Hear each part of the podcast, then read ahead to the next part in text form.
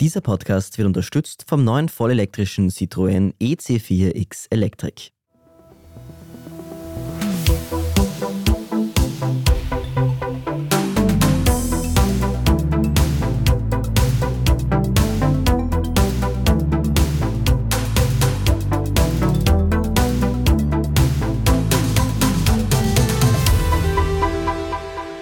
Das ist Edition Zukunft Klimafragen, der Standard-Podcast rund um Klima und Umwelt. Ich bin Alicia Prager. Und ich bin Philipp Bramer. Der neue Klimabericht des Weltklimarats ist da. Dieser ist eigentlich nur eine Zusammenfassung der Arbeit, die zehntausenden Seiten, die der IPCC die letzten Jahre publiziert hat. Aber es ist auch eine Anleitung für Politikerinnen und Politiker und er stellt Lösungen vor, die man jetzt unternehmen kann, um die schlimmsten Auswirkungen der Klimakrise noch zu verhindern. Ja, da gibt es ja viele Lösungen in diesem Bericht. Mehr dazu hört ihr übrigens in der Folge Thema des Tages vom 21.03.2023. Also den Plan gibt es, nur umgesetzt wird er von der Politik eben selten. Das ist das Problem. Viele können da nicht mehr zusehen, protestieren, gehen auf die Straße, kleben sich dort fest. Nicht jeder findet das super. Einerseits sind Autofahrer sauer, ja, das ist irgendwie verständlich. Andererseits sagen auch andere, dass diese Aktionen der Sache, also dem Klima, mehr schaden als helfen, weil Leute eben grantig sind, sich von Klimathema abwenden und somit für die Sache verloren sind. Aber stimmt das wirklich? Und was ist eigentlich wirkungsvoller Protest? In einer Zeit, in der es so grundlegende Veränderungen braucht und wir neue Strukturen suchen? Das haben wir uns für die heutige Folge ein bisschen genauer angesehen, was die Wissenschaft dazu sagt. Wir können aber gleich vorneweg sagen, eine genaue Antwort gibt es nicht, nur viele Theorien. Okay, das sieht so aus, als nimmt mich das Ding auf. Das ist Stefan Turner vom Complexity Science Hub Vienna. Er ist Komplexitätsforscher und beschäftigt sich mit komplexen Systemen, also zum Beispiel unser Wirtschaftssystem, dem Klima oder auch insgesamt mit der Gesellschaft und den Einstellungen der Menschen. Und in diesen Systemen gibt es eben Kipppunkte. Ein Kipppunkt, das heißt, plötzlich ändert sich in einem System etwas ganz schlagartig. Diese gibt es auch in der Physik. Der einfachste Kipppunkt, den jeder kennt, ist, wenn Wasser friert. Bei 0 Grad verändert Wasser seine Eigenschaften komplett und radikal und fundamental, obwohl immer noch die gleichen H2O-Moleküle da sind. Aber es gibt eben auch Kipppunkte in anderen Systemen, zum Beispiel in der Wirtschaft.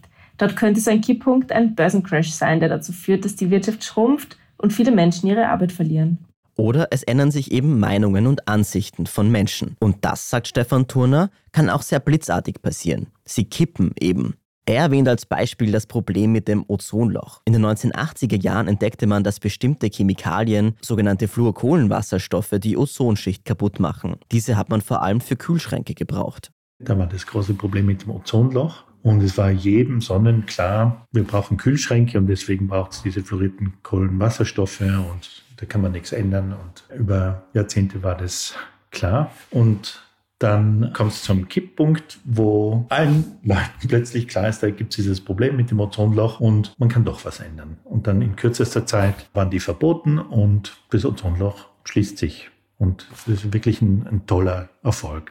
Und einen ähnlichen Erfolg gab es im Kampf gegen das Waldsterben. Dafür war nämlich vor allem der Schwefel in Autoabgasen verantwortlich. Auch da gab es schließlich ein Umdenken und man hat Katalysatoren in Autos eingeführt. Aktivistinnen und Aktivisten wollen mit ihren Aktionen die Politik zum Handeln bringen. Sie wollen, dass die Stimmung, die Haltung in der Gesellschaft kippt, dass der Druck so groß wird, dass die Gesellschaft die Erderhitzung aufhält. Aber wo sind diese Kipppunkte? Ja, das lässt sich schwer prognostizieren. Aber was alle gesellschaftlichen Kipppunkte gemeinsam haben, in der Gesellschaft hat sich das Bewusstsein sehr langsam aufgebaut. Das war zum Beispiel schon bei Mahatma Gandhi so, sagt uns Turner. Er allein hat in Indien nämlich nicht in die Unabhängigkeit geführt. Es gab viele Menschen, die sich schon Gedanken über Frieden und Unabhängigkeit gemacht haben. Gandhi hat dann das System, das sozusagen schon in einem kritischen Zustand war, zum Kippen gebracht. Ja, und wenn ein System in so einem kritischen Zustand ist, also wenn sich schon viele Menschen Gedanken darüber gemacht haben, dann braucht es oftmals nur einige wenige Menschen, um diesen Kipppunkt auszulösen, sagt Turner.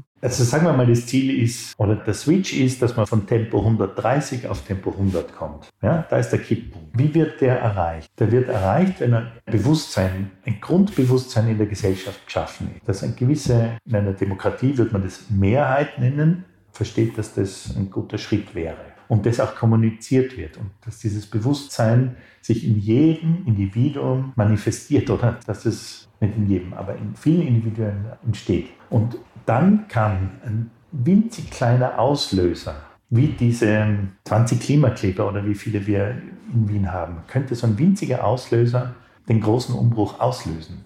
Also wir werden nie in Österreich tausende Klimakleber haben, glaube ich nicht. Das sind ja sehr exponierte und sehr, sehr mutige Menschen, die sowas machen. Aber dass es diese kleine Gruppe von Menschen schafft, dass die ganze Nation, 10 Millionen Leute täglich in jedem dritten Gespräch das auf dieses Thema führt, das ist schon ein Anzeichen, dass da sehr viel Bewusstsein und sehr viel Vorbereitung für einen Kipppunkt im Gang ist. Genau vorhersagen kann man das aber natürlich trotzdem nicht. Aktivistinnen und Aktivisten müssen damit also erreichen, dass die Gesellschaft ein Bewusstsein für die Klimakrise entwickelt und damit dieses auf die Politik überschwappt.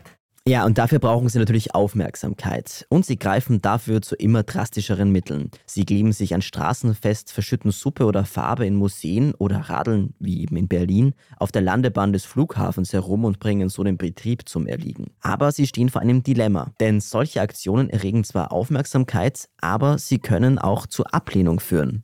Und wie löst man dieses Dilemma? Ja, also die letzte Generation, die ja in Wien die Klebeaktionen verantwortet, wiederholt geradezu gebetsmühlenartig, dass Aktivismus eben kein Beliebtheitswettbewerb ist. Also da merkt man, dass sie sich ganz klar für die Schlagzeilen entschieden haben und damit auch vielleicht für ein bisschen Antipathie bei dem einen oder anderen. Aber diese Theorie des Activists Dilemma, die auf ein Paper aus dem Jahr 2020 zurückgeht, ist in der Wissenschaft nicht unumstritten. Nur weil Leute eine bestimmte Gruppe, eben zum Beispiel die letzte Generation, ablehnen, heißt es ja nicht, dass ihnen die Klimakrise wurscht ist.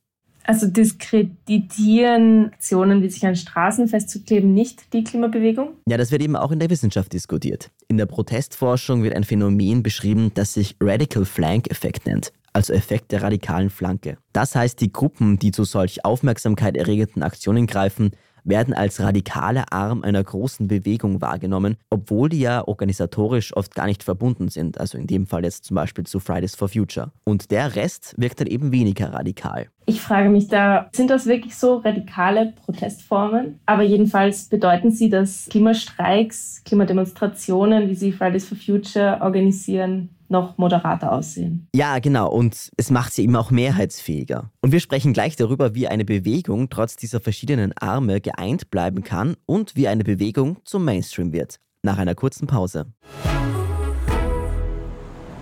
Papa, können wir in den Zoo gehen? Ah, die Zeit, um das Auto aufzuladen. Dann wird schon geschlossen sein. Schau mal, es ist aufgeladen. Wir werden sogar früher da sein. Der neue Citroën EC4X Electric. Entspannung garantiert. Mit Fast Charge 100 Kilometer in circa 10 Minuten laden. Jetzt entdecken auf Citroën.at. Citroën.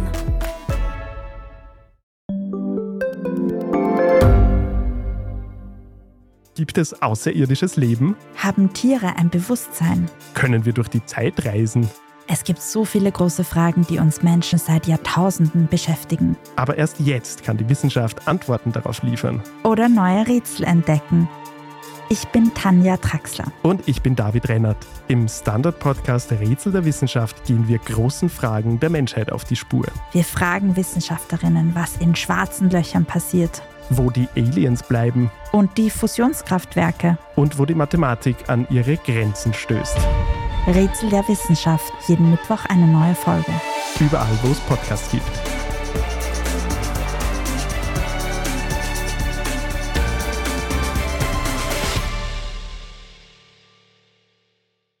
Wenn wir an verschiedene Arme denken, wie kann eine Bewegung geeint bleiben, damit sie nicht an Kraft verliert? Unter anderem damit beschäftigt sich die Protestforscherin Karin Fischer von der Johannes Kepler Universität Linz. Hören wir uns an, was sie dazu sagt gesagt haben, stellt sich das für jede Bewegung. Wie schaffen wir es, uns nicht auseinanderdividieren zu lassen? Wie schaffen wir es, eine gemeinsame Programmatik zu haben oder gemeinsame Zielvorstellungen zu entwickeln und trotzdem, dass jede Gruppe für sich selbst und demokratisch eigene Protestformen entwickelt und Teil des Ganzen sein kann, ja? Und sich nicht auseinanderreißen zu lassen, sich nicht spalten zu lassen und diese Brücke sozusagen untereinander zu schaffen. Ja?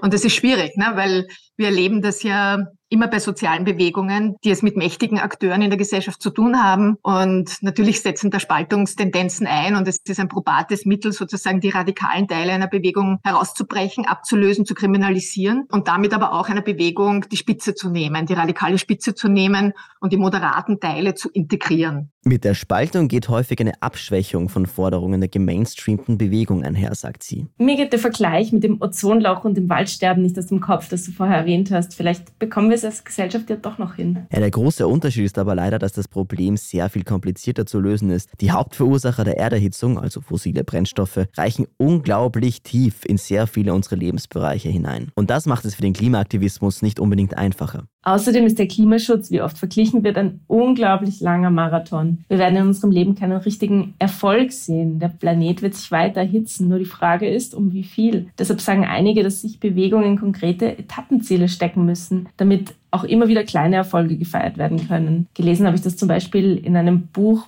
Blueprint for a Revolution vom serbischen Aktivisten Srica Popovic, der gemeinsam mit der Bewegung Otpor dabei half, den serbischen Autokraten Milosevic zu stürzen. Das ist ein anderes Thema, aber vielleicht lässt sich doch die eine oder andere Lehre bei früheren erfolgreichen Bewegungen finden. Ja, und letztlich müssen wir uns auch im Klaren sein, dass der Einfluss, den eine Bewegung hatte, oft nicht ganz klar erkennbar ist. Karin Fischer sagt dazu Folgendes. Also man kann, glaube ich, immer erst so ein bisschen mit Abstand sagen, ob eine Bewegung erfolgreich war. Und letztlich bleibt wahrscheinlich der Kampf um eine bessere Gesellschaft immer ein uneingelöstes Versprechen oder ein immerwährender Kampf. Ja, also wenn Sie sich die Bürgerrechtsbewegung anschauen in den USA, also ob man jetzt die Black Panther Bewegung in Kalifornien anschaut oder die Mrs. Parks, die sich damals in Montgomery geweigert hat, ihren Platz für einen Weißen zu räumen im Bus, ja, oder Martin Luther King, ja, also ich meine, das sind Meilensteine politischer Emanzipation und trotzdem ist es ein nicht abgeschlossener Kampf dieser Bewegung, wenn man sich strukturellen Rassismus in den USA in der Gegenwartsgesellschaft anschaut anschaut. Ob eine Bewegung erfolgreich ist, kann man also, wie so vieles, erst im Nachhinein sagen.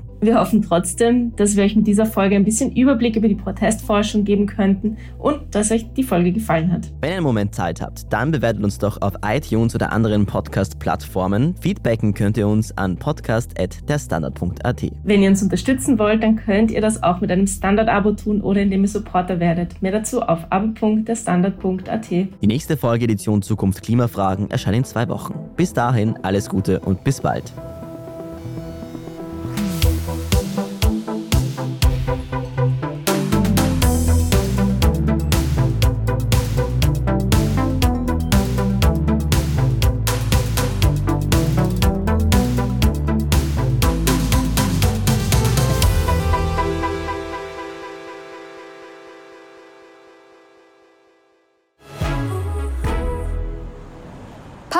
Können wir in den Zoo gehen?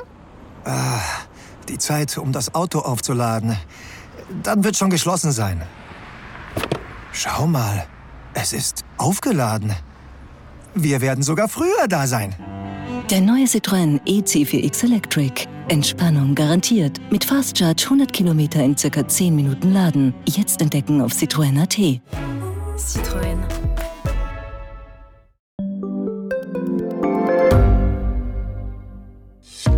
Hat Österreichs Politik ein Korruptionsproblem? Wie wird der Ukraine-Krieg enden? Und warum wird alles immer teurer? Ich bin Tobias Holub. Und ich bin Margit Ehrenhöfer. Wir stellen die brennenden Fragen unserer Zeit. Und die Standardredaktion liefert Antworten. Im Thema des Tages, Montag bis Freitag um 17 Uhr, überall, wo es Podcasts gibt.